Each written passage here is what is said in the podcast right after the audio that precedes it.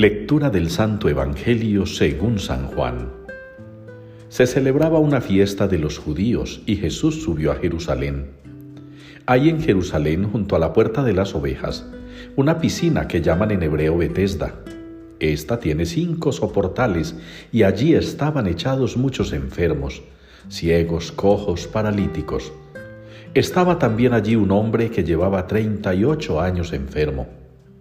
Jesús, al verlo echado y sabiendo que ya llevaba mucho tiempo, le dice, ¿Quieres quedar sano? El enfermo le contestó, Señor, no tengo a nadie que me meta en la piscina cuando se remueve el agua, para cuando llego yo, otro se me ha adelantado. Jesús le dice, Levántate, toma tu camilla y echa a andar. Y al momento el hombre quedó sano, tomó su camilla y echó a andar. Aquel día era sábado, y los judíos dijeron al hombre que había quedado sano, Hoy es sábado, y no se puede llevar la camilla. Él les contestó, El que me ha curado es quien me ha dicho, toma tu camilla y echa a andar.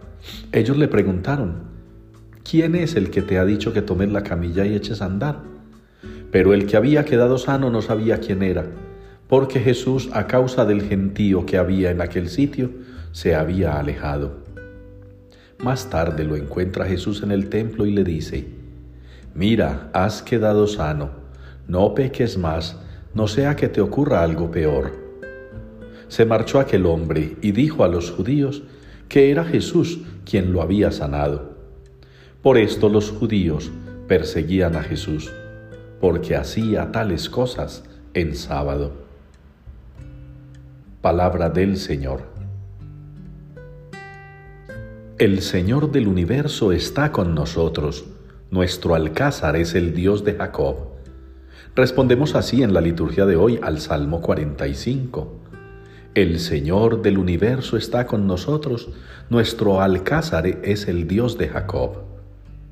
Es una afirmación de la grandeza y el poder del Señor. De ese Señor que es nuestro Dios, que es Padre, que es Hijo, que es Espíritu Santo que como Padre quiere para nosotros toda prosperidad, toda abundancia, pero se hace necesario seguir instrucciones, se hace necesario cumplir con sus mandatos, se necesita hacer su voluntad. Quienes seamos capaces de arriesgarnos a hacer lo que el Señor nos pide, tengamos la certeza de que tendremos una vida llena de prosperidad, llena de gozo, llena de alegría, una vida feliz si queremos.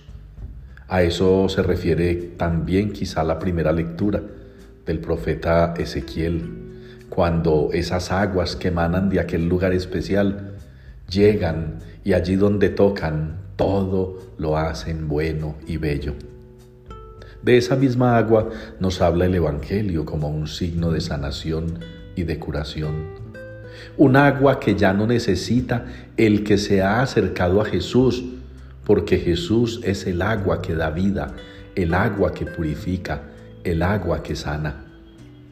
Tenemos entre nosotros la costumbre del agua bendita y muchos le dan unos usos bastante folclóricos, digámoslo muy claramente esotéricos, y cocinan con ella y se la toman y trapean la casa con ella le atribuyen poderes mágicos, poderes esotéricos, poderes casi de magia blanca, rayando a veces con magia negra. Esa agua, como signo, debería servirnos para persinarnos, para santiguarnos y para recordarnos que esa agua, importante y todo, no alcanza a hacer lo que el Señor hace con nosotros, cuando es el agua, por ejemplo, que purifica, y que marca para la vida en el bautismo, por ejemplo. Que ustedes y yo, hermanos, pues, nos acerquemos al Dios de la vida, al Hijo del Dios vivo, a ese que es el agua viva, pura, de la cual nosotros podemos obtener la salvación, la vida, y reafirmarnos con el salmista en la respuesta de hoy. El Señor del universo está con nosotros, nuestro alcázar es el Dios de Jacob.